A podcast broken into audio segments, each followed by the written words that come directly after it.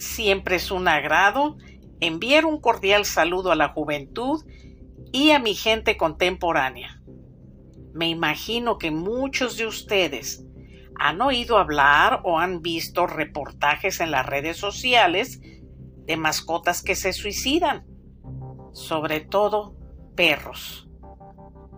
Se dice que hace más de 100 años, allá en el oeste de Escocia, un puente fue construido por un terrateniente cuyo apellido era Overtown, y desde entonces se le ha conocido como el puente Overtown u Overtown Bridge.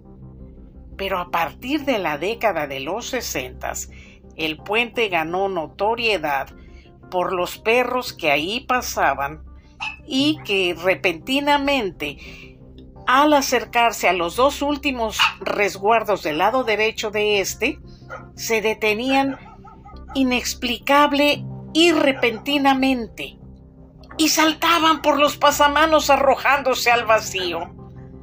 Obviamente que al caer desde lo alto en el río o estrellarse contra las rocas, quedaban muertos o muy mal heridos.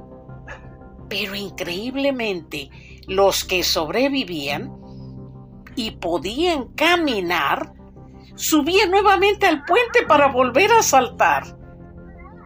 Y según la Sociedad Escocesa para la Prevención de Crueldad contra los Animales, calcula que en los últimos 50 años, al menos medio centenar de perros han brincado desde lo alto del puente hay muchas y variadas teorías al respecto de este fenómeno.